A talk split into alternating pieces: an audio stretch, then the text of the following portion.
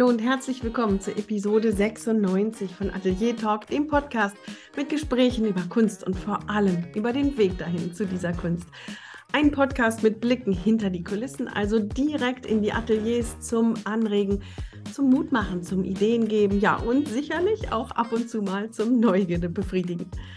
Mein Name ist Stefanie Hüllmann, ich bin bildende Künstlerin und ich freue mich, dass du dabei bist.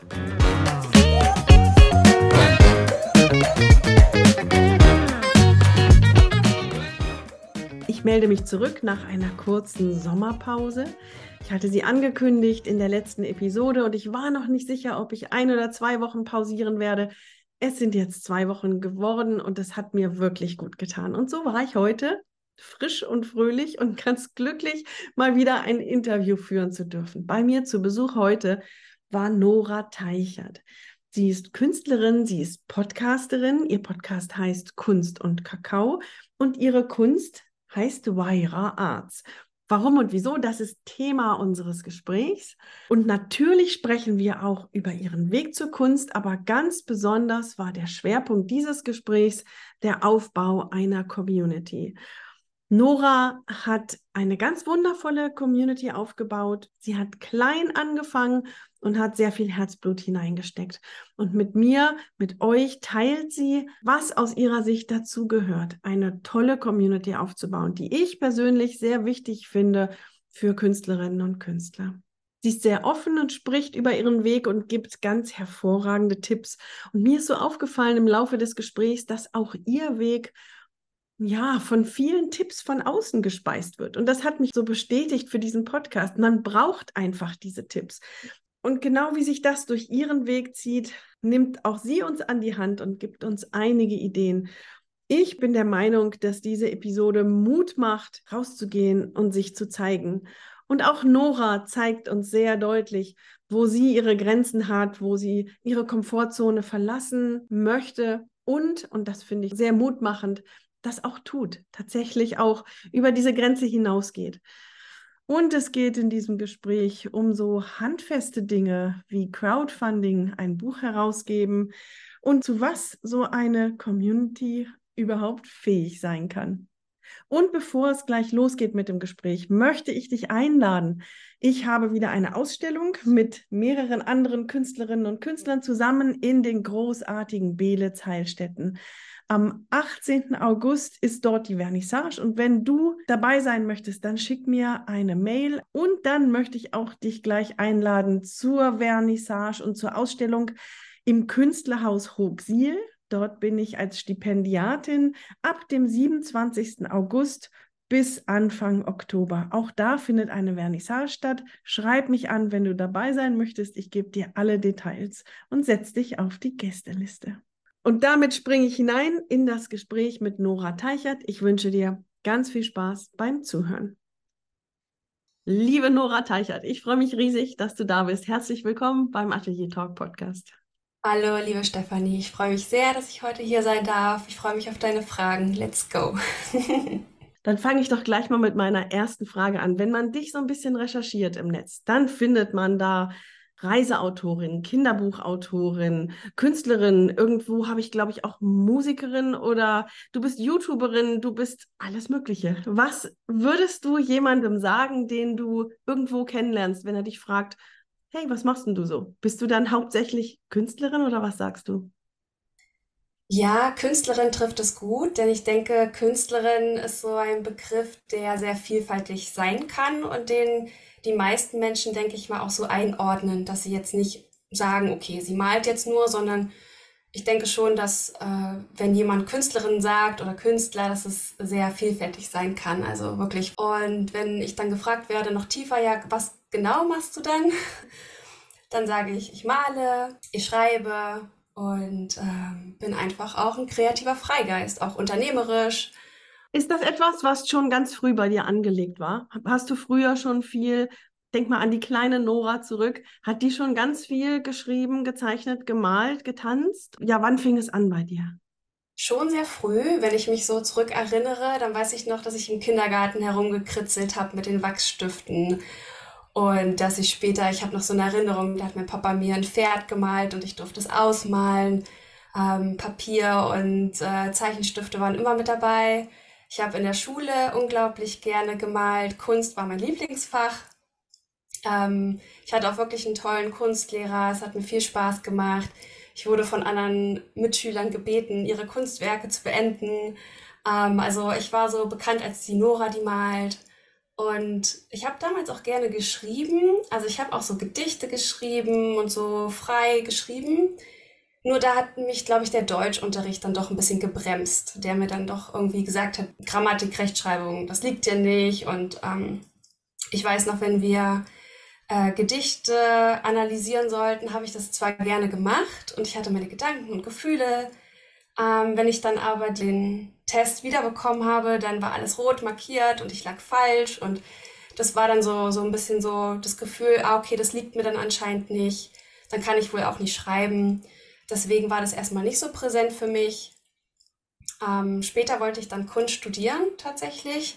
Ich bin auch zu einem Mappenkurs gegangen an der Volkshochschule, habe mich vorbereitet und dann hatte ich aber so ein eine negative Erfahrung, wo ich auch gesagt bekommen habe, dass das nicht ausreicht, was ich mache oder dass die Kunstwerke, die ich gemalt habe, ähm, nicht gut genug sind. Und ähm, ja, das hat mich dann auch erstmal so ein bisschen ausgebremst und dann dachte ich auch so, naja, ähm, wenn ich Kunst studiere, dann das kann sein, dass ich da auf Ablehnung stoße, auf Kritik. Deswegen habe ich dann erst einmal gesagt, okay, das ist nicht mein Weg, da war die 18-jährige Nora auch einfach zu schüchtern, zu zurückhaltend, um sich das wirklich zu trauen, das zu machen.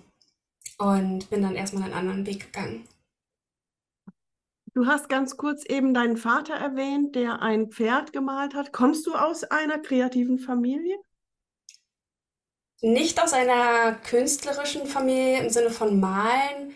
Also mein Papa ist so der Freigeist durch und durch der schon immer viel auch gereist ist, auch ins Ausland, trotz DDR-Vergangenheit, hat das trotzdem geschafft nach Usbekistan und ist da ganz stolz, dass er so ins Ausland gekommen ist und äh, ein Mann, der gerne fotografiert, der mir das äh, Fotografieren mit, äh, mit in die Wiege gelegt hat. Als ich dann damals dann ins Ausland gegangen bin, habe ich unglaublich viel Fotos gemacht mit guter Kameratechnik und äh, der auch äh, in Gesellschaften gerne vor Publikum redet und Geschichten erzählt und Witze macht. Also mein Papa ist so ein Freigeist und meine Mama, die ist mehr so, äh, die hat mehr so diesen handwerklichen Background. Also die heute viel mit Holz arbeitet, die aus so einer sehr handwerklichen Familie kommt. Also beides irgendwie schon ein bisschen verankert. Auch das Reisen. Ne? Ja. Du hast eben angedeutet, dass dann die 18-jährige Nora dann erstmal einen anderen Weg gewählt hat. Und von meinen Recherchen weiß ich auch, dass du dann viele Jahre, wahrscheinlich durch diese Erfahrung, die du eben geschildert hast, überhaupt nicht gemalt hast, überhaupt keine Kunst mehr gemacht hast. Hat dich das so geschockt damals, tief ins Mark, ja? Ja, ja, unbewusst unbewusst. Ich habe mir nicht mal drüber Gedanken gemacht. Ich habe wirklich, also damals schon, also ich bin so ein auch ähm, sehr explosiver Geist manchmal. Also ich habe dann, äh, ich kann auch sehr schnell radikal meine Meinung ändern und Dinge weg, also äh, hinwerfen, wo ich merke, okay, das, das soll es jetzt nicht sein. Und da hatte ich dann das Gefühl, okay, mir wurde jetzt gesagt, ich bin nicht gut genug oder ich glaube, ich habe das vielleicht als 18-jährige Nora auch überdramatisiert. Vielleicht war es gar nicht so schlimm, aber ich habe es so empfunden, dass mir einfach keine Mut gemacht wurde, dass keine Wertschätzung da war, dass nicht gesehen wurde, dass ich malen liebe, dass das einfach, dass ich das auch mit dem Herzen mache, weil es ja auch sowas Sensibles ist, sowas, ne, wir geben ja einen Teil von uns da raus und wenn dann eine Dozentin dann einfach nur so da durchgeht durch die Kunst und nichts sagt und am Ende so ein vernichtendes Urteil, dann ist das schon schlimm für so eine Künstlerin. Und das habe ich dann ähm, sehr persönlich genommen oder das hat mich halt sehr traurig gemacht und, ähm, und aus Angst, nicht nochmal so konfrontiert zu werden mit so einer Situation, habe ich es dann halt sein lassen und habe es dann komplett ausgeschlossen. Dann habe ich äh, mich für den sicheren Weg äh, entschieden, in Anführungsstrichen. Ich habe Tourismuswirtschaft studiert, drei Jahre lang, bin dann dadurch ins Ausland gekommen, habe dann bei Reiseveranstaltern gearbeitet, bei Reiseagenturen und das war dann sozusagen erstmal das sichere, aber gleichzeitig immer noch was Abenteuerliches. Also trotzdem, dass es, mhm. dass es sollte einfach auch so sein, glaube ich, dass ich diesen Weg gehe, diesen Umweg, weil dadurch ist ja dann so viel passiert, was ja dann meine Kreativität und meine Liebe für die Kunst ja wieder freigesetzt hat, ja. Genau, da bist du dann durch dieses Reisen auch auf einem ganz spannenden Weg zum Malen erst einmal zurückgekommen. Kannst du das beschreiben? Okay. Also, ich hatte so, ich beginne mal mit der traurigsten Zeit in meinem Leben. Das war 2014, als ich bei einem Reiseveranstalter gearbeitet habe in Dresden. Das war nur ein Praktikum, aber mit der Aussicht auf eine Festanstellung. Und damals war ich schon in Peru, ich hatte diese Auslandserfahrung und ich dachte, okay, ich habe Tourismus studiert, das ist jetzt mein Weg, das muss ich jetzt tun. Und das war für mich aber so traurig, Peru als Produkt zu verkaufen, Fragen zu beantworten zu den Reisen, das kam mir alles irgendwie so sinnlos vor, dass ich ähm, dann in dieser schwierigen, dunklen Zeit für mich, bin ich dann auf die digitalen Nomaden gestoßen, auf die DNX, auf Reiseblogs, auf Online-Unternehmen. Und das war für mich in dieser Zeit so ein Augenöffner. Ich dachte, wow, so krass. Und ich habe mich so inspirieren lassen von den Menschen, die ja auf Reisen gehen, von unterwegs arbeiten, schreiben. Und ähm, dass ich wirklich in der Nacht- und Nebelaktion wirklich entschieden habe, ich äh, kaufe mir jetzt eine Domain, ich starte jetzt einen Reiseblog, ich kenne Peru, ich werde jetzt nur über Peru schreiben und wirklich mit diesem Urvertrauen in mir dass das mein Weg ist, dass ich damit auch Geld verdienen kann, dass es mein Ticket in die Freiheit ist sozusagen. Bin dann erstmal wieder bei meinen Eltern eingezogen, hab, bin Kompromisse eingegangen, war wirklich sehr sparsam, habe dann diesen Reiseblog aufgebaut, bis ich dann irgendwann ein paar Monate später auch wieder durch Peru gereist bin, darüber geschrieben habe. Dann hatte ich die ersten Werbeeinnahmen. Dann habe ich einen Reiseführer geschrieben mit einer anderen Deutschen, die auch in Peru gelebt hat, quer durch Peru. Das war dann auch eine große Erfolgsstory und da beginnt auch das so mit der Community, weil wir damals auch begonnen hatten, eine Community aufzubauen. Also mit einer Facebook-Gruppe, wo wir die Menschen, die ähm, eingeladen haben, die auf unserer Seite waren, dorthin zu kommen, ihre Fragen zu stellen. Und dann haben wir uns ausgetauscht über Reisetipps, über Reiserouten, über Reiseerfahrungen in Peru. Und das war so eine tolle Dynamik, äh, was ja eine richtig tolle Erfahrung war. Und somit war mein Reiseblog und da jetzt nochmal so eine Verbindung zu dem Deutschunterricht. Warum auch immer hatte ich auf einmal so ein Vertrauen zu schreiben, einfach aus der Begeisterung heraus, weil ich es als eine Notwendigkeit empfunden habe, mich auszudrücken, über Peru zu schreiben, andere Menschen damit zu inspirieren, zu begeistern, ihnen zu zeigen, wie sie auf eigene Faust durch Peru reisen können. Also das das hat mir auf einmal so ein Vertrauen gegeben und auch die Bestätigung von den Menschen, die es gelesen haben, die gesagt haben, wow, das ist so toll und du inspirierst mich, die mir E-Mails geschickt haben, wo wir in den Austausch gegangen sind, wo ich gemerkt habe, hey, ich kann mit Sprache was bewegen. Und natürlich, wenn ich mir heute die Texte anschaue von damals, dann denke ich mir, oh mein Gott, was habe ich da geschrieben? Ich habe nur in Superlativen geschrieben und äh, Floskeln hier und Floskeln da und ähm, aber es ist okay, weil es ist ein Teil meiner Entwicklung. Was ich aber da lesen kann in diesen Texten, ist die Begeisterung, ist die Liebe für Peru, für das Land. Und das habe ich damals einfach getan. Lass mich ja. an der Stelle bitte kurz mal nachhaken. Du ja. sagst, das habe ich an der Stelle einfach getan.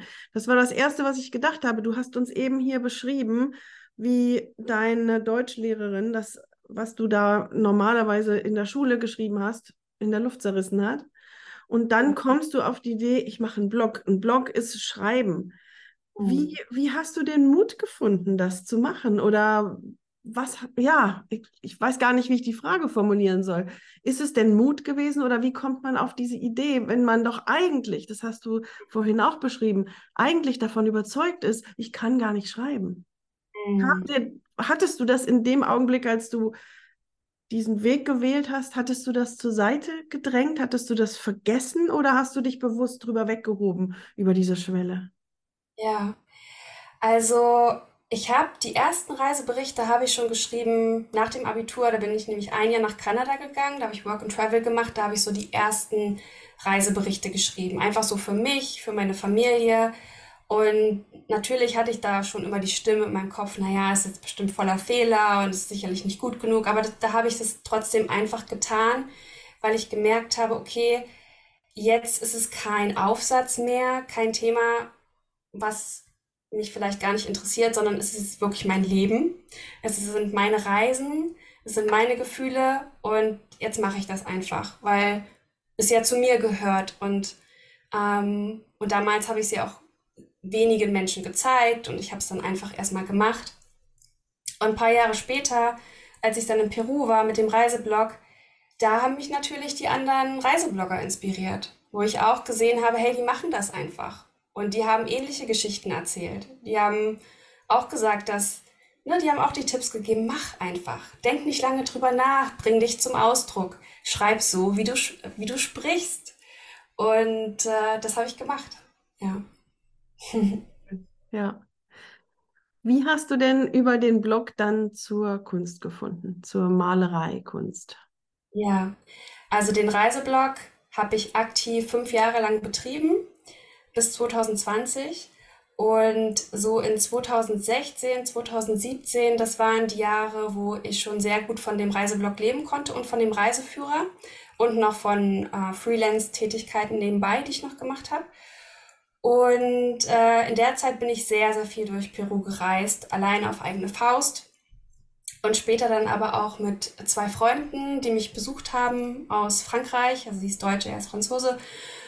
Und dann sind wir gemeinsam durch Nordperu gereist und ich habe den beiden so mein Land gezeigt und ähm, wir sind so durch den tropischen Bergregenwald mit dem Kombi gefahren und dann haben wir ein kleines Dschungeldorf entdeckt und dort äh, haben wir den Besitzer kennengelernt von einem Kunstzentrum.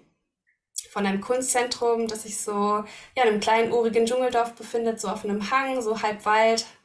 Und äh, ja, und das haben wir uns angeschaut und so die erste Stimme in meinem Kopf war so, okay, cooler Ort, aber hm, kann ich mir nicht wirklich vorstellen. Also da gab es wirklich tausend Gründe, die so dagegen gesprochen haben länger im Dschungel zu bleiben, da ich die Hitze auch gar nicht mag und die, die Moskitos haben mich auch verrückt gemacht und dann dachte ich so, na ja, ich, ich bin ja gar keine Künstlerin, aber meine Freundin Yvonne hat zu mir gesagt, Nora, ich glaube, wenn wir zurück nach Frankreich reisen, solltest du hier bleiben. Ich glaube, das ist dein Ort, weil sie kennt mich wie niemand, also sie ist wirklich der Mensch, der mich am besten kennt und dann habe ich so drüber nachgedacht und dachte, ja, wer weiß, also eigentlich ist es ja spannend, auch so für den Reiseblog. Vielleicht kann ich ja einfach, ja, es ist eine spannende Geschichte, in einem Kunstzentrum zu leben für eine Weile, weil es auch sehr rustikal, ein sehr rustikales Kunstzentrum ist mit äh, Trockenklo und Regenwasserdusche und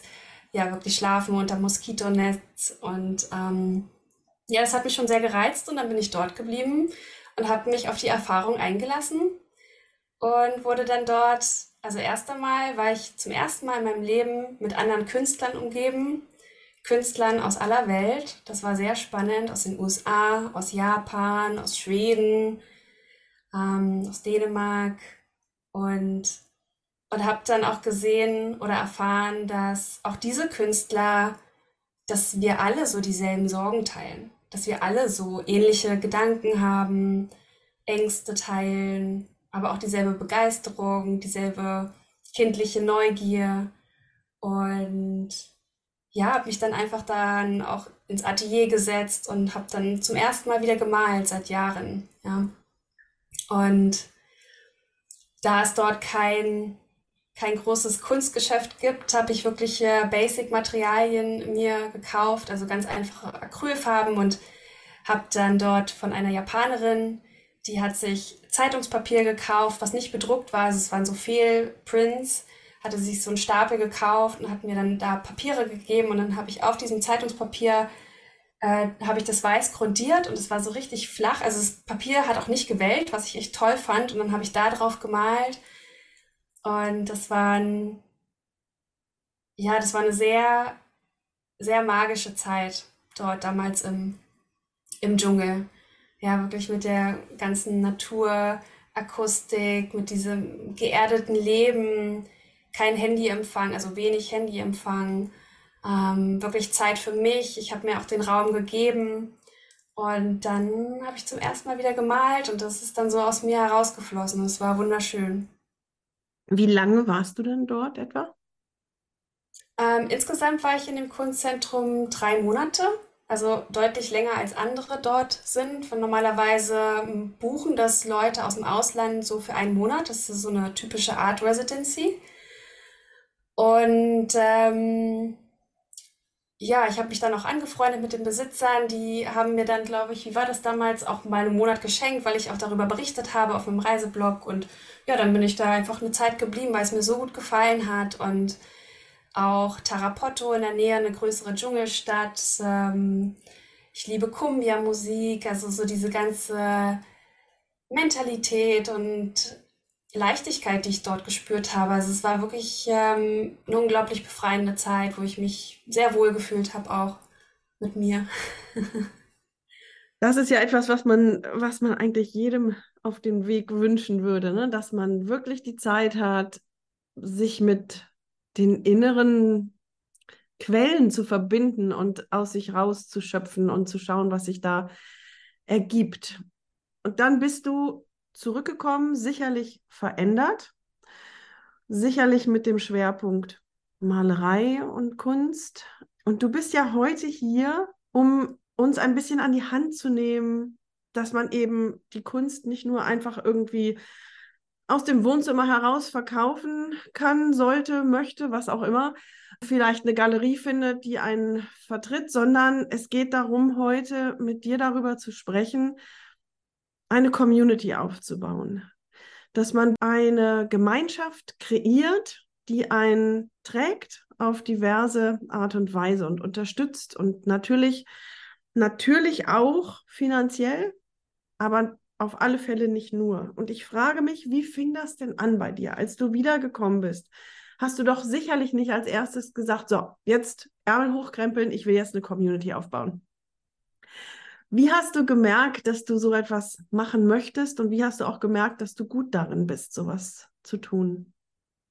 Ich glaube, es hat sich erst einmal sehr natürlich entwickelt und auch dadurch, dass ich die Erfahrung vier Jahre lang, fünf Jahre lang gemacht hatte mit Info Peru, also mit meinem Reiseblog und mit der Quer durch Peru Community, die wir da aufgebaut hatten, mit einer Facebook-Gruppe und auch mit einem Newsletter, den wir regelmäßig rausgesendet haben, wo wir sehr eng im Austausch standen mit den Peru-Reisenden. Und die Erfahrungen habe ich natürlich mitgenommen, als ich dann 2020 angefangen habe, mich mehr auf meine Kunst zu fokussieren und sozusagen im Hinterkopf wusste ich schon immer, eine Community ist wichtig, ist sinnvoll, ist auch sehr bereichernd. Es gibt einem halt auch unglaublich viel, da im Austausch zu sein, weil als Künstler, als Künstlerin steckt man ja viel in seinen eigenen Prozessen, ist auch viel für sich alleine und ich hatte dann auch automatisch das Bedürfnis, in den Austausch zu gehen mit anderen Menschen, die sich ebenfalls für Kunst interessieren, für Malerei. Und also es kam sehr natürlich. Und als ich dann 2020 angefangen hatte, mehr mit meiner Kunst zu machen, dann habe ich natürlich ähnliche Wege gewählt wie mit dem Reiseblog. Also ich habe meine Webseite aufgebaut, ich habe Instagram aufgebaut, ich habe wusste von Anfang an, okay, ich werde einen Newsletter schreiben, weil, weil ich das einfach liebe und weil ähm, der Newsletter etwas sehr Direktes, etwas sehr Intimes, Privates ist. Und das finde ich persönlich sehr schön. Also ich ähm, habe auch so meine Lieblings-Newsletter abonniert, wo ich mich immer freue, wenn die reinkommen, weil äh, das nochmal mehr in die Tiefe geht. Also mir war von Anfang an auch bewusst, dass ich in die Tiefe gehen möchte. Deswegen zum Beispiel nicht nur Instagram, weil dafür finde ich Instagram dann doch viel zu oberflächlich. Und ich wusste, ich möchte den Menschen sehr viel geben, sehr viel Erfahrung mitgeben und auch die, ähm, das, was ich gelernt habe über mich selbst in Peru im Dschungel, was meine Blockaden waren, wie ich die überwinden konnte, wie sich mein Mindset geändert hat. Ähm, das wollte ich den Menschen mitgeben und ich glaube, es kam aus so einem inneren Schmerz. Ich glaube, die Erfahrung, jahrelang nicht gemalt zu haben, das hatte ich jetzt noch gar nicht so erwähnt, aber im Dschungel ist mir bewusst geworden, wie glücklich mich das macht, Kunst zu machen, wie sehr das ein Teil von mir ist, wie sehr ich das brauche, um gesund auch zu sein, um glücklich zu sein, um, um ausgeglichen zu sein. ähm, habe ich festgestellt, wow, das hast du acht Jahre lang nicht gemacht oder fast nicht gemacht. Und in, den, in der Zeit äh, war ich auch in einigen Krisen und mir ging es auch nicht immer gut und da hat einfach was gefehlt. Und aus dieser Erfahrung heraus, das ist so ein innerlicher Antrieb, anderen Menschen zu sagen, hey, da ist was in dir, da steckt was in dir, was gelebt werden darf, was gesehen werden darf, was ausgedrückt werden darf, weil was sich nicht ausdrückt, drückt sich ein. Und ich glaube, es war von Anfang an und bis heute so ein tiefes Bedürfnis, das mit anderen Menschen zu teilen, weil es so wichtig ist, weil es für so viele Menschen so wichtig ist. Und ich weiß, und das, das höre ich so oft, das schreiben mir die Menschen, dass sie sagen, ich habe dich bei YouTube entdeckt, ich habe jahrelang nicht gemalt. Ähm, man hat mir früher gesagt, ich bin nicht gut genug oder sie haben eine Blockade entwickelt und, und du hast mir Mut gemacht, wieder zu malen und dafür bin ich unendlich dankbar.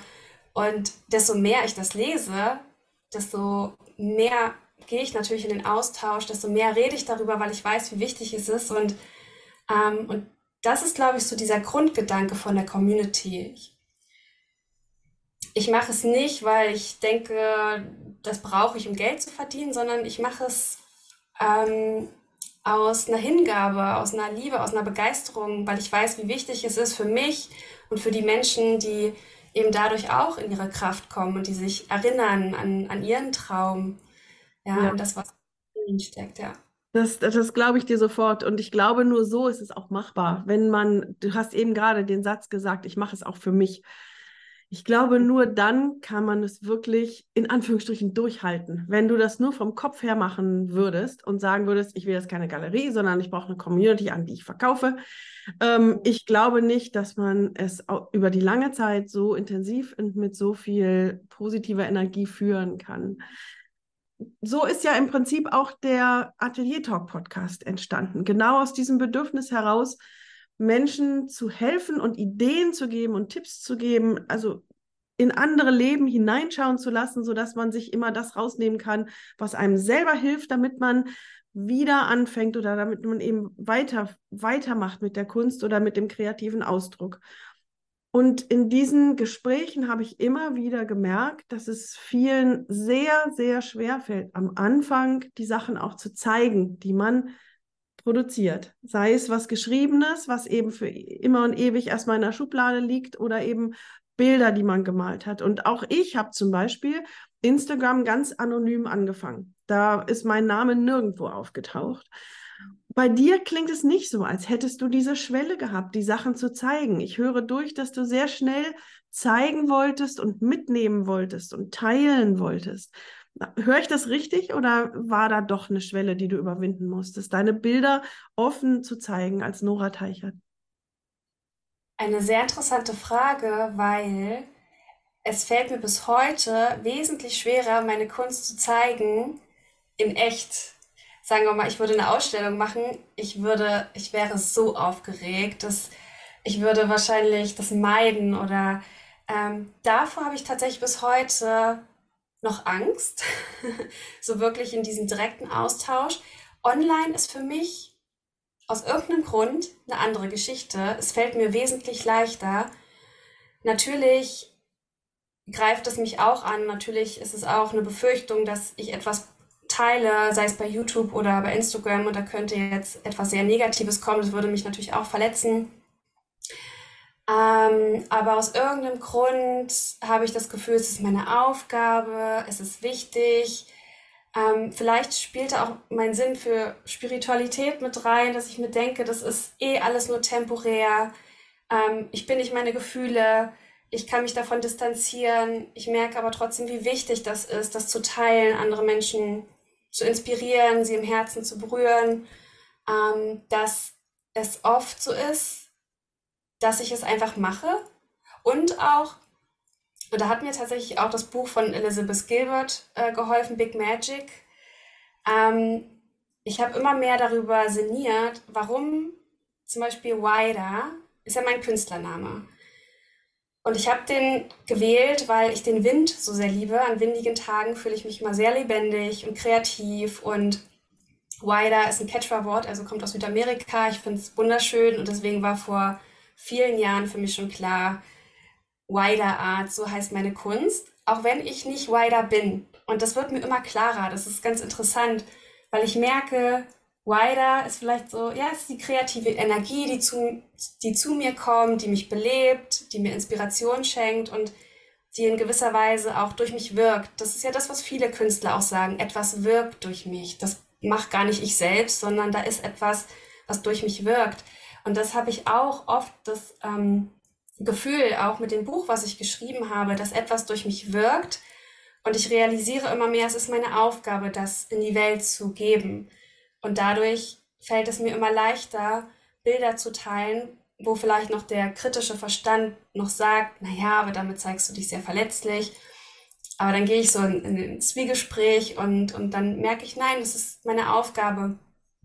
Was natürlich nicht heißt, es gibt, kann natürlich trotzdem Bilder geben, die ich nicht teile. Ja? Also da gibt es trotzdem immer noch eine Schwelle. Aber ähm, der Großteil der Kunstwerke, da fällt es mir wirklich leicht, weil ich, weil ich merke, wir sind ja auch alle Menschen. Und wir alle haben ähnliche Gefühle oder sehr universelle gleiche Gefühle. Und, ähm, und das darf gezeigt werden. Und, und auch wenn es jemanden gibt, der das ablehnt oder den das triggert, auch das hat ja seine Daseinsberechtigung. Ja.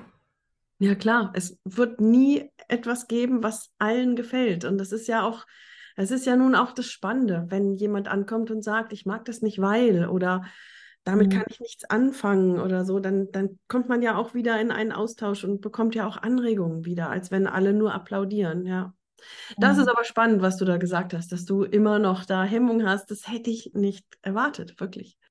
Was würdest du denn für Tipps geben, wenn jetzt jemand sagt, Mensch, ich möchte auch gern so eine Community haben, in der ich mich zu Hause fühle, in der ich wirklich von mir selbst erzählen kann und von meinem Weg und meine Bilder oder Kunstwerke richtig erklären kann auch mal und nicht nur oberflächlich bleiben muss. Was würdest du denn empfehlen, wie man sowas aufbaut? Ja, klein starten, den Samen sehen ganz am Anfang und sich natürlich erstmal bewusst sein, dass es ein Prozess ist. Aber klein starten heißt Instagram, ganz konkret jetzt. Ja, könnte Instagram sein. Das ist das, was ich verwende.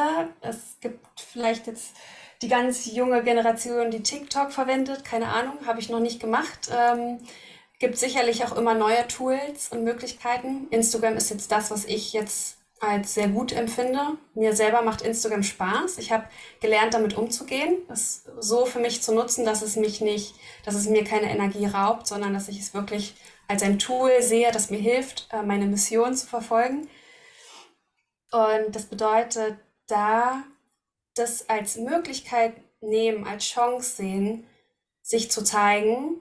Man muss sich ja nicht gleich äh, vor der Kamera zeigen, also nicht mit Gesicht und, sondern es ist ja wirklich ein Start, die eigene Kunst zu zeigen und die Kunst mit Text mh, hm, zu erklären. Und das bedeutet nicht, dass man seine eigene Kunst verstehen muss, weil natürlich Kunst ist so tief und es ist oft mit Worten nicht zu beschreiben. Aber es, es reicht ja, wenn man schreibt, was man fühlt oder was einen inspiriert hat zu malen. Ja, also das, das ist ja schon mal ein Anfang, sich einfach, ja, sich mit seinem eigenen Kunstwerk auch auseinanderzusetzen. Das ist ja auch etwas sehr Schönes, sich da auch die Zeit zu nehmen. Und es kann natürlich genauso als Video sein, dass man auch ein Video aufnimmt, darüber spricht oder vielleicht mit einer Kamera ganz simpel festhält, wie man das malt und dann vertont man das noch. Man kann ja jeder auch kreativ werden und schauen, was, was liegt einem und dann in den Austausch zu gehen. Natürlich gibt es jetzt auch so Strategien, die ähm, ich jetzt empfehlen kann, wenn es jetzt darum geht, auch dass Leute auch darauf aufmerksam werden, wie zum Beispiel Hashtags und dass man natürlich auch mit Fragen arbeitet, wenn man Texte schreibt, dass man auch bewusst in die Interaktion geht, Fragen stellt. Was empfindest du, wenn du mein Bild siehst? Das ist immer sehr, sehr gut, äh, da direkt in den Austausch zu gehen. Und da klein starten und dann erstmal ein Gefühl dazu, dafür zu bekommen, wer folgt mir da eigentlich? Was sind das für Menschen? Sich auch mal privat, also per privater Nachricht mal hin und her zu schreiben, zu schauen, ähm, auch das, sich dafür auch Zeit zu nehmen, sich zu vernetzen, sich zu verbinden und, und das Wichtige ist auch immer jeden Follower, der dazu kommt, wirklich wie einen Menschen zu sehen und nicht wie eine Zahl. Bewusst zu werden, okay, wenn ich jetzt 50 Menschen habe, die mir folgen, das ist schon echt viel. Das ist schon ein gefüllter Klassenraum. Und da immer wieder in diese, in diese Wertschätzung zu gehen, glaube ich, ist auch wichtig, dass das wirklich natürlich wachsen kann, dass die Leute dabei bleiben und sich auch gesehen fühlen. Und natürlich wird das schwieriger, desto mehr Menschen das werden, wird es irgendwann schwierig, mit jedem so direkt in den Austausch zu gehen.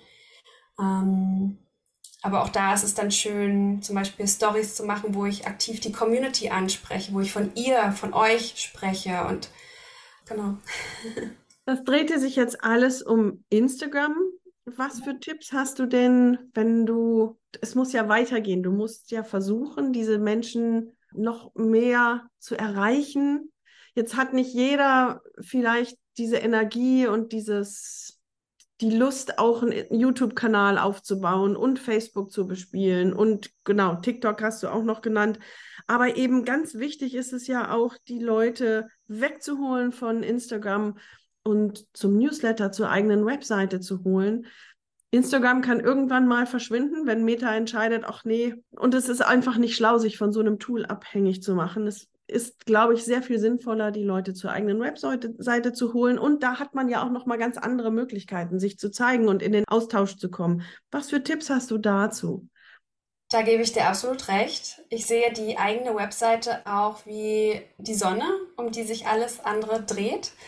Und deswegen würde ich auch jedem empfehlen, von Anfang an eine eigene Webseite zu bauen und sich da ein Stück weit unabhängig zu machen von diesen sozialen Kanälen die ich äh, ja auch als Zusatz sehe. Äh, Instagram zum Beispiel finde ich toll für, die, für den Austausch mit der Community, weil es einfach schnell geht und man kann Einblicke geben mit den Stories.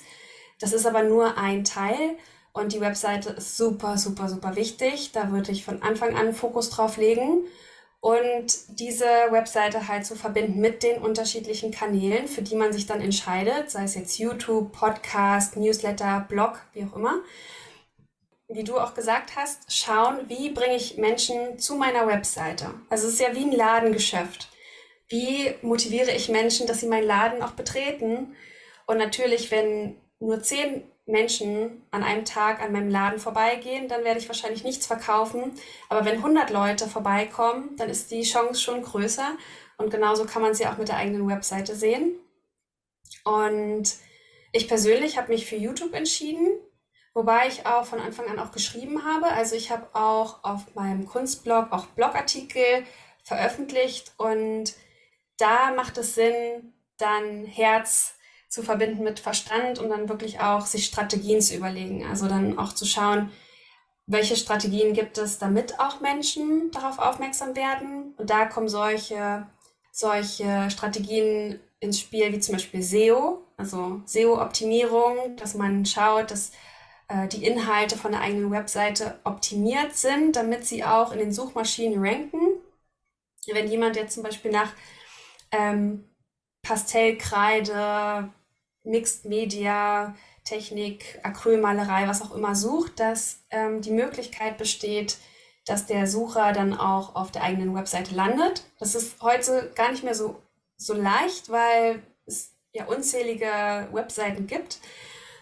Ähm, aber es ist möglich, vor allem wenn man halt auch eine Nische hat. Und dasselbe gilt halt auch für YouTube. Und bei YouTube habe ich von Anfang an darauf geachtet, dass ich natürlich Videos mache, die aus meinem Herzen kommen, wo ich einfach meiner Begeisterung folge, wo ich mir jetzt nicht großartig Gedanken mache über Keywords und benenne ich jetzt den Titel. Aber es gibt einige Videos, die habe ich wirklich strategisch gemacht und die funktionieren. Ähm, zum Beispiel ein Video, das ist jetzt schon drei Jahre alt und das ist auch das Beste, was ähm, gesucht und gefunden wird, ist äh, fünf Tipps über Acrylmalerei. Und ich glaube, das hat heute schon, ich habe jetzt schon länger nicht mehr geguckt, aber ich glaube, es war schon bei über 250.000 Aufrufen, also richtig viel.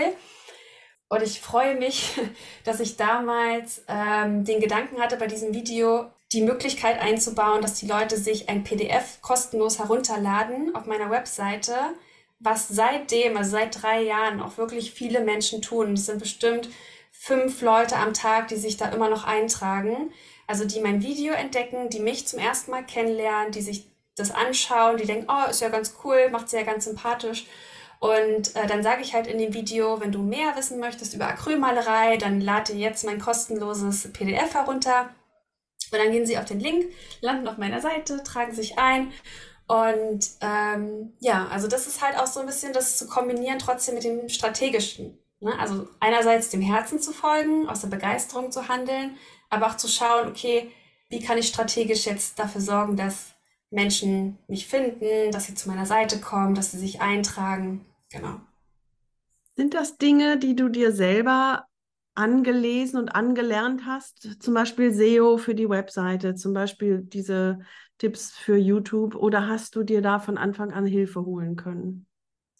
Ich habe alles komplett mir selber beigebracht. Ja, also seit 2015, seit meinem Reiseblog. Ich habe gelernt, mir YouTube-Tutorials anzuschauen, auch natürlich häufig auf Englisch. Und ich sage auch, und darüber schreibe ich auch, alles ist verfügbar im Internet. Also wir können alles finden. Natürlich machen oft auch Online-Kurse Sinn, weil es ist natürlich die Abkürzung. Weil natürlich die Menschen, die Online-Kurse erstellen, die bündeln ja das ganze Wissen und das ist natürlich auch praktisch. Aber ich habe wirklich damals die ganzen kostenlosen Ressourcen genutzt und es gibt ja zu jedem Thema auch einen Podcast. Ne? Also gerade so zum Beispiel SEO-Marketing, da gibt es einen Podcast dazu. Ich habe einen tollen Podcast auch, wo es auch darum geht, Online-Kurse aufzubauen. Ähm, Höre ich mir auch super gerne an. Und, und ich kann aber auch verstehen, wenn es Menschen gibt, die sagen, ich will das alles nicht machen. ich will eigentlich nur malen. Ich will mich eigentlich nur zum Ausdruck bringen. Kann ich auch verstehen. Ich bringe tatsächlich eine Begeisterung auch für diese Themen mit. Also ich kann mich da auch sehr gut reinfuchsen. Ich kann aber auch verstehen, wenn man sagt, das ist mir alles zu viel.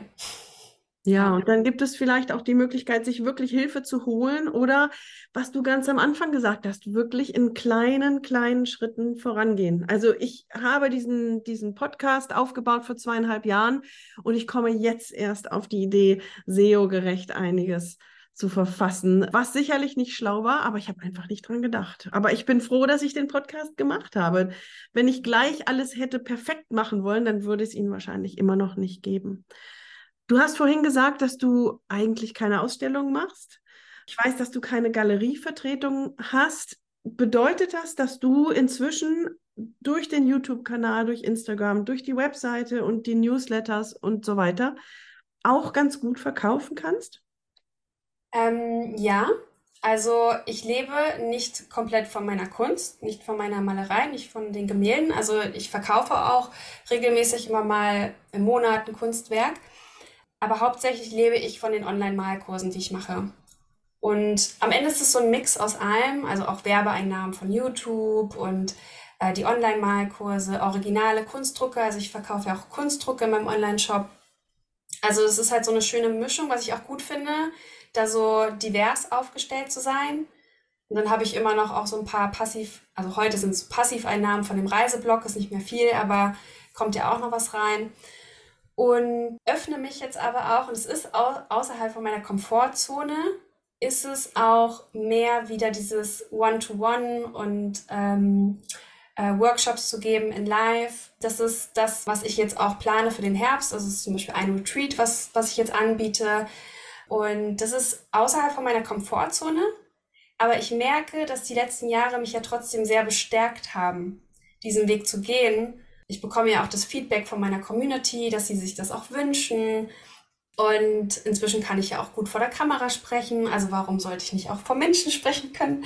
Also das ist so eine schöne Entwicklung und ich äh, bin da auch sehr dankbar dafür, dass ich die Möglichkeit jetzt in den letzten Jahren hatte, weil sicherlich hätte ich vor drei, vier, fünf Jahren nicht gesagt, ich ähm, mache jetzt ein Retreat oder plane jetzt große Workshops. Das hätte ich mich noch nicht getraut, aber so diese ganze Entwicklung dahin, gibt mir jetzt Vertrauen und genau deswegen gehe ich halt diesen Weg so. Das ist ja wirklich spannend. Also, dass dir dieser Schritt aus der digitalen Welt heraus, dass das für dich ein Schritt aus deiner eigenen Komfortzone heraus bedeutet, weil für so viele ist es andersrum. Die mhm. sagen, oh, da dieser digitale Auftritt und Kamera und so weiter. Nein, das kann ich gar nicht. Lieber, lieber vor den echten Menschen stehen. Das finde ich wirklich spannend und auch mutig, dass du es so formulierst. Vielen Dank dafür dass deine Community dich aber super unterstützt, dass du da wirklich eine Gemeinschaft aufgebaut hast durch diese verschiedenen Kanäle. Dafür hast du ja gerade vor kurzem einen richtigen handfesten Beweis in Anführungsstrichen bekommen. Du hast ein Buch geschrieben. Und hast dieses Buch im Eigenverlag veröffentlichen wollen und das kostet natürlich Geld und ziemlich viel. Erzähl doch bitte mal, wie du daran gegangen bist und wie du, so wie ich das verstanden habe, selber auch ganz schön überrascht wurdest. Ja, ich habe ein Buch geschrieben, es heißt Noch in diesem Leben. Und das erzählt meine Geschichte, wie ich damals in Peru wieder zur Kunst gefunden habe. Also das, was wir jetzt hier auch schon so zum Teil angerissen haben. Darum dreht sich dieses Buch. Es ist wirklich auch eine Geschichte der Transformation, der Veränderung, wo ich äh, mir bewusst wurde, was mich jahrelang davon abgehalten hat, äh, den Weg einer Künstlerin zu gehen. Das Buch habe ich im letzten Jahr im April angefangen zu schreiben. Äh, das hat dann vier Monate gedauert, das grobe Manuskript zu schreiben. Bin da wirklich so diesem Weg gefolgt. Ich hatte, das hatte ich ja auch gesagt, das ist so durch mich geflossen, ähm, so als müsste ich das schreiben, als müsste ich auch diesen Teil von, also diese Lebensphase in meinem Leben auch wirklich niederschreiben, um sie zu teilen mit anderen Menschen.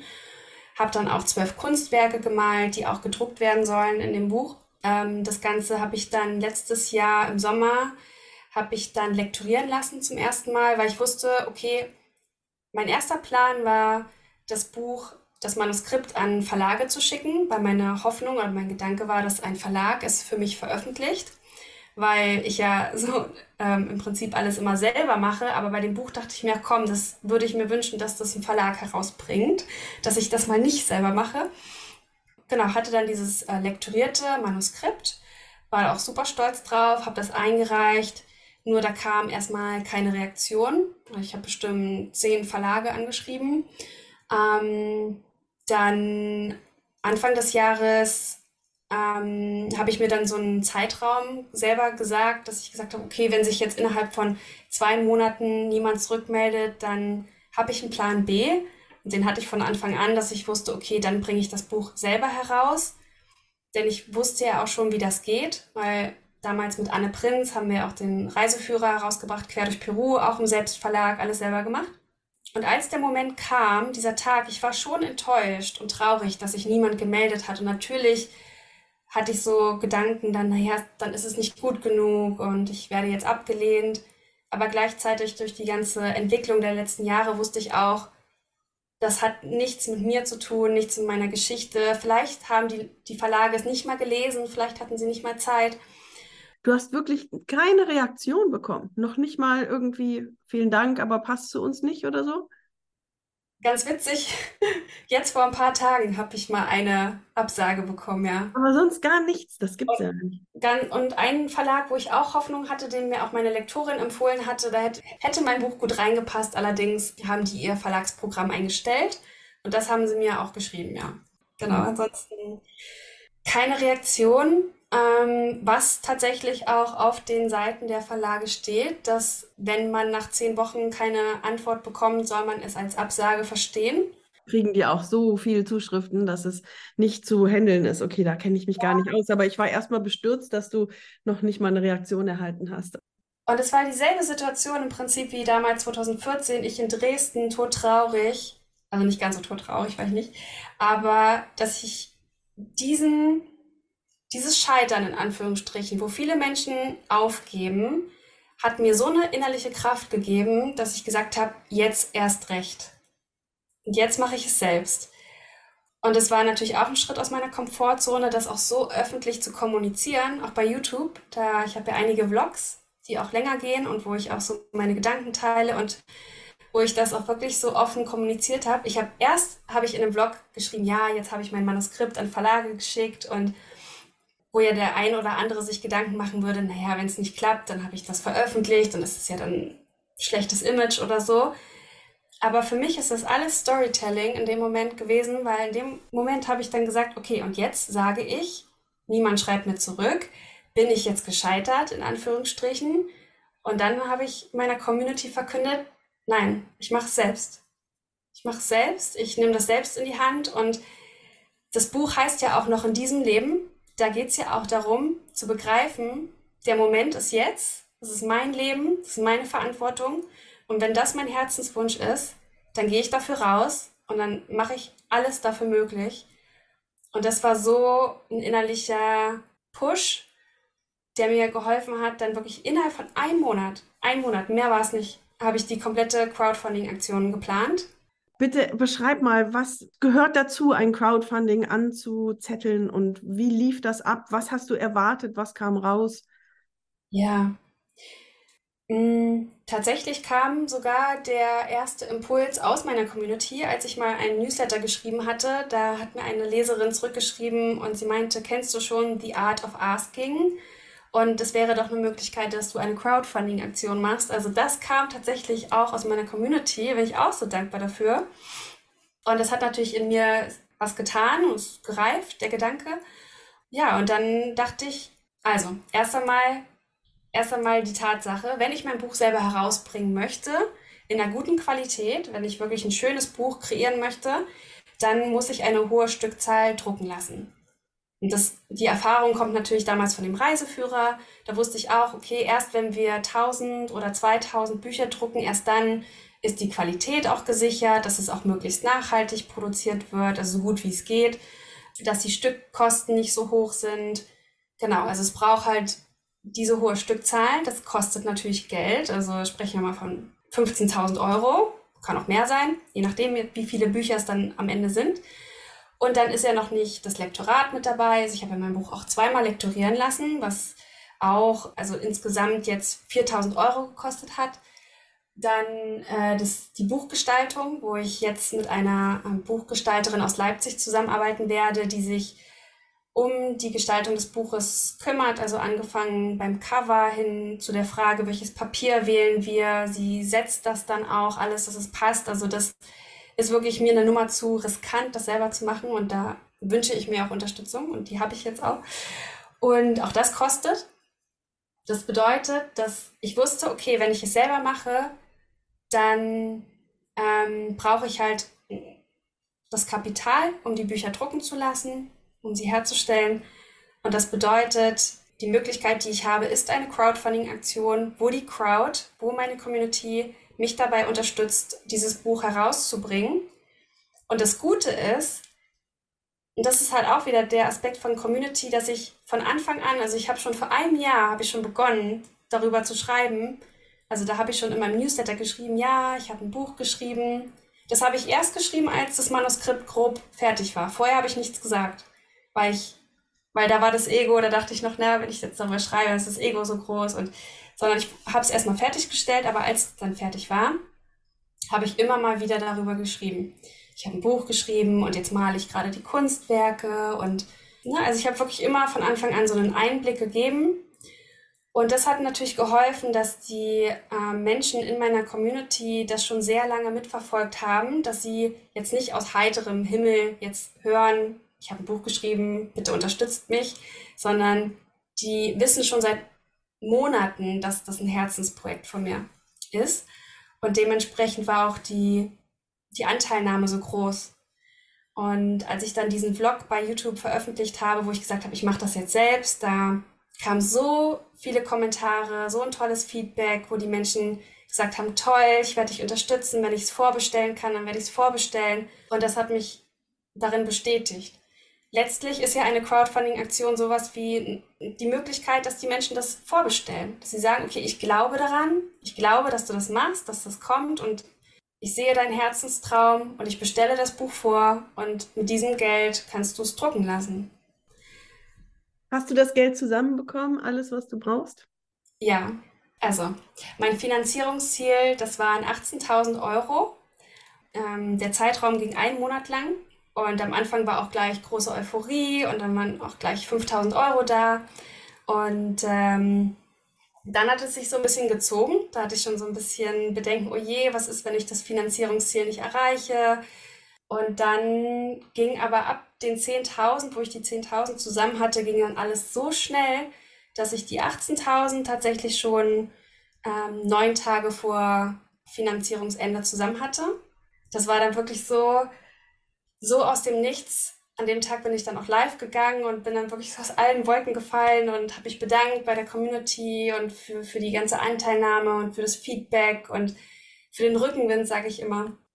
Und äh, dann hatte ich noch neun Tage Zeit und in den neun Tagen sind dann auch nochmal fast zusätzlich 3000 Euro reingekommen. Und mit dem Geld, man muss ja bedenken, 1000 Euro sind Plattformgebühren für Startnext, dann geht nochmal die Mehrwertsteuer davon weg, dann sehr viele Verpackungskosten für die Kunstdrucke, noch extra Produktionskosten. Also es geht nochmal einiges davon weg.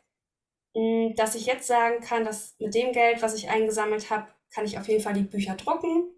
Und damit ist auch die Buchgestaltung finanziert.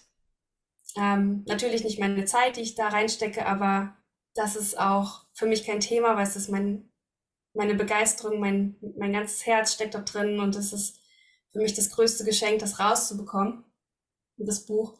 Ja, und ähm, wir haben auch ganz viele Menschen auf die Pinnwand geschrieben bei Startnext. Das waren bestimmt über 40 Kommentare. Und eine hat auch geschrieben, der Monat Juni war spannender als jeder Krimi, hat sie gesagt. also ich habe jeden Tag auch bei Instagram in den Stories den Prozess geteilt, auch meine Gedanken geteilt, auch den Moment geteilt, wo ich, wo ich Angst hatte, wieder zu scheitern. Ja, und das kam echt richtig gut an. Und ähm, so jetzt in der Nachwirkung. Natürlich hätte ich auch sagen können, naja, ich nehme erspartes Geld und finanziere es damit und dann kommt es ja später wieder rein. Aber so auch für die ganze Außendarstellung, sage ich mal, war es auch so wertvoll, weil die Menschen so mitgefiebert haben, dass es ja jetzt auch in den Köpfen bleibt. Und das ist, also so eine Crowdfunding-Aktion ist tatsächlich auch eine Werbemaßnahme, sage ich mal. Ganz rational. Und wenn du sagst, du bist live gegangen, dann war das Instagram, ja, als du die. Ja. Mhm. ja. Ist auch immer noch aus meiner Komfortzone. Am ersten Tag, als es gestartet ist, bin ich live gegangen und dann auch an dem Tag, wo es, wo die 18.000 drin waren, bin ich live gegangen und ja. Ja, toll, glaube ich, mit der Komfortzone. Vielleicht noch mal ein paar Sätze dazu. Es gibt ja sehr viele Crowdfunding-Plattformen. Warum hast du Startnext gewählt? Puh, also das war so die mir bekannteste Plattform. Okay. Ich habe mich gar nicht großartig dann, ich habe gar nicht großartig nach links und rechts geschaut. Ich habe mich dann einfach für Startnext entschieden, ja. Super, das ist ja auch ein guter Tipp. Also man muss nicht irgendwie drei Monate erstmal alles erforschen. Genau. Liebe Nora, das hat mir sehr, sehr viel Spaß gemacht. Ich bin sicher, da sind einige, die Lust bekommen haben, rauszugehen, sich mehr zu zeigen und sich zu verbinden. Gibt es irgendetwas, was du an dieser Stelle gern noch sagen möchtest? Irgendetwas, was ich vergessen habe zu fragen? Es gibt tatsächlich ein Zitat, was ich gerne noch teilen möchte für alle, die Bedenken haben, etwas zu teilen und etwas mehrfach zu sagen, weil häufig ist ja so, dass wir etwas gepostet haben und dann ein paar Tage später wollen wir nochmal was posten und wir haben manchmal das Gefühl, es ist vielleicht zu viel oder vielleicht ähm, nervt das die Leute. Und da habe ich ein ganz schönes Zitat, das heißt, All that needs to be said has already been said, but since no one is listening, everything must be said again. Also übersetzt, alles, was gesagt werden muss, wurde unlängst gesagt, aber da niemand zuhört, muss alles nochmal gesagt werden. Und das gilt natürlich nicht für jeden. Also es gibt schon Menschen, die definitiv zuhören, ähm, aber sich den Druck rauszunehmen. Denn es ist tatsächlich so, wir leben in einer sehr schnelllebigen Zeit. Leute sehen was, vergessen das sofort wieder. Und es ist okay und es ist sogar wichtig und richtig, Dinge mehrfach zu teilen, auszusprechen, Menschen zu erinnern. Und genau das möchte ich noch den Zuhörern mit auf den Weg geben, dass es okay ist, sich auszudrücken und auch sich zu wiederholen. Genau. Ja, danke schön. Wichtiger Tipp. Also da nehme ich mich gleich mit rein. Wenn ich irgendwas schon, schon beim zweiten Mal muss ich mich überwinden, aber ein drittes Mal geht meistens gar nicht. Aber es stimmt, wir haben ständig so ein Grundrauschen um uns. Man kann es gar nicht mehr wahrnehmen. Und auch von den Menschen, die uns interessieren, zum Beispiel Instagram, können wir ja nicht alles sehen und lesen. Danke dafür. Nora, bevor wir zum allerletzten Teil des Atelier Talk Podcasts kommen, wo findet man dich im Netz? Ich werde natürlich alle Links in die Shownotes packen, auch auf der Webseite wird alles stehen, aber einmal so zum Zuhören, wo findet man dich am besten? Also mein Künstlername ist ja Wider und wenn man Wider Arts googelt oder sucht, dann wird man schon irgendwie auf mich stoßen. Aber sicherlich auch wenn man Nora Teichert eingibt, dann landet man vielleicht bei meinem Reiseblog noch. Ähm, genau, also Wider Arts, Instagram wider.arts, meine Webseite wider-arts.com, Instagram at widerarts. und ja, so findet man mich ja. Und Waira buchstabiert man W-A-Y-R-A. Genau, richtig. Dass es Wind bedeutet, wusste ich noch nicht. Und das ist Quechua. Sprichst du Quechua? Ähm, nein, ähm, aber durch meine Zeit in Peru habe ich sehr, sehr viele Wörter kennengelernt und lieben gelernt. Das ist eine Sprache der Poesie eine wunderschöne indigene Sprache Südamerikas, die immer noch von 10 Millionen Menschen gesprochen wird. Also es würde sich lohnen, es zu lernen. genau. Vielleicht als, nächstes, als nächster Schritt. Der allerletzte Teil des Atelier Talk Podcasts, liebe Nora, ist entweder oder. Ich stelle dir drei Fragen, die einfach nur Sinn und Zweck haben, dich nochmal ein ganz bisschen auf eine andere Art und Weise kennenzulernen. Und ich, die erste Frage ist immer dieselbe und ich bin sehr gespannt, wie du antwortest. Es heißt immer am Anfang Kaffee oder Tee? Kaffee. Südamerika. Weißt du, was ich dachte? Ich dachte, du antwortest Kakao. Hast du ja nicht gefragt. genau. Dazu muss man erklären, ähm, ich habe ja im Intro schon erzählt, dass Noras Podcast Kunst und Kakao heißt. Und ich habe gedacht, sie wird jetzt einfach konsequent sagen Kakao. Aber du trinkst gern Kaffee. Ja, super gerne, ja. Ja, große Leidenschaft. Strand oder Berge, liebe Nora? Berge. Wegen des Windes? Ja. Aber am Meer ist es auch windig. Das ist auch schön. ja, ich war gerade in Schweden. Boah, es war nur windig. Mhm. Aber du kletterst auch gerne oder wanderst oder? Ich wandere super gerne. Klettern ist nicht meins. ähm, ich liebe alles, wo mein Geist fliegen kann. Also beim Wandern, beim Schwimmen, beim Radfahren, wo ich so durch offene Landschaften einfach streifen kann, wo ich mich nicht großartig konzentrieren muss auf, auf irgendwas, sondern ja, wo ich einfach sein kann. Das ist so meins. Und wenn du das machst, hörst du dann wahrscheinlich auch selten Podcast oder Musik oder so, sondern bist einfach so in der Natur? Ja, ja. Also selten, dass ich äh, Podcast oder Musik höre. Ja, manchmal beim Joggen, ich gehe auch gerne mal joggen, dann höre ich ganz gerne mal Musik. Ja. Und als letzte Frage habe ich mir für dich ausgedacht, Gold oder Silber? Uh, Gold. Aber du musst es überlegen. Ja, ist beides schön. Ich hatte mal einen ganz interessanten Traum. Äh, ich hatte ähm, vor einem halben Jahr geträumt, da bin ich in ein Silbergeschäft gegangen und ich hatte einen Ring an, den ich da mal gekauft hatte. Also im Traum habe ich mich erinnert, ich habe mal diesen Silberring in diesem Silbergeschäft gekauft und bin ich da reingegangen und habe dem Verkäufer den Ring gezeigt und dann hat der Verkäufer gesagt, hm, irgendwas ist komisch mit dem Ring und dann hat er den genommen und dann ist er kurz verschwunden und dann ist er wiedergekommen und hat gesagt, das Silber hat sich in Gold verwandelt. Und dann wollte er, dass ich den Aufpreis zahle. Dann war ich ganz empört im Traum, weil ich dachte, nee, ich habe den doch schon bezahlt, ich bezahle doch jetzt nicht noch mehr. Und dann habe ich mich aufgeregt, dann habe ich den Ring wiederbekommen, den Goldring, der dann ein Goldring war, und dann bin ich rausgegangen. Ja, so, und dann ist der Traum geendet. Verrückt. Ja, das ist ja unmöglich, jetzt noch dazu zu bezahlen, das geht nicht. Ich habe die Frage überlegt wegen Südamerika. In meinem Kopf ist Südamerika verbunden mit Silberschmuck, Silber, Türkis vielleicht, aber eben auch Gold. Deswegen die Frage. Liebe Nora, vielen, vielen Dank. Wir werden bestimmt noch von dir viel sehen und hören. Ich wünsche dir mega viel Erfolg mit deinem Buch und mit allem, was du vorhast. Und bin gespannt, was da noch so kommt. Muchas gracias, liebe Stefanie. Es hat mir richtig Spaß gemacht hier in diesem Gespräch. Du hast richtig tolle Fragen gestellt, bist richtig toll eingegangen, ja, auf meine Geschichte, dass ich mich selber nochmal neu hinterfragen durfte, entdecken durfte. Und deswegen, ja, vielen lieben Dank dafür. Dankeschön. So, ich hoffe, dass du viele Anregungen bekommen hast und vor allen Dingen ganz viele, ganz viele Ideen und ganz viel Energie deine nächsten Schritte anzupacken und vielleicht deine Komfortzone ein bisschen auszuweiten. Ich finde, Nora hat so viel geteilt, dass es Spaß macht, sich selber auszuprobieren. Alle Links, wie gesagt, findest du in den Show Notes und auf der Webseite www.atelier-talk.com. Und nicht zuletzt möchte ich dich nochmal erinnern an meine beiden Ausstellungen. Vernissage in den Beelitz-Heilstätten ist am 18. August. Vernissage im hohen Norden im Künstlerhaus Hochsiel ist am 27. August. Und wenn du dabei sein möchtest bei der Vernissage, dann schreib mich an unter art.stephanie-hüllmann.com oder atelier-talk.stephanie-hüllmann.com. Du findest alles in den Show Notes. Ich verabschiede mich. Ich freue mich, dass du dabei warst. Bis bald, bis zum nächsten Mal. Tschüss, deine Stephanie Hüllmann.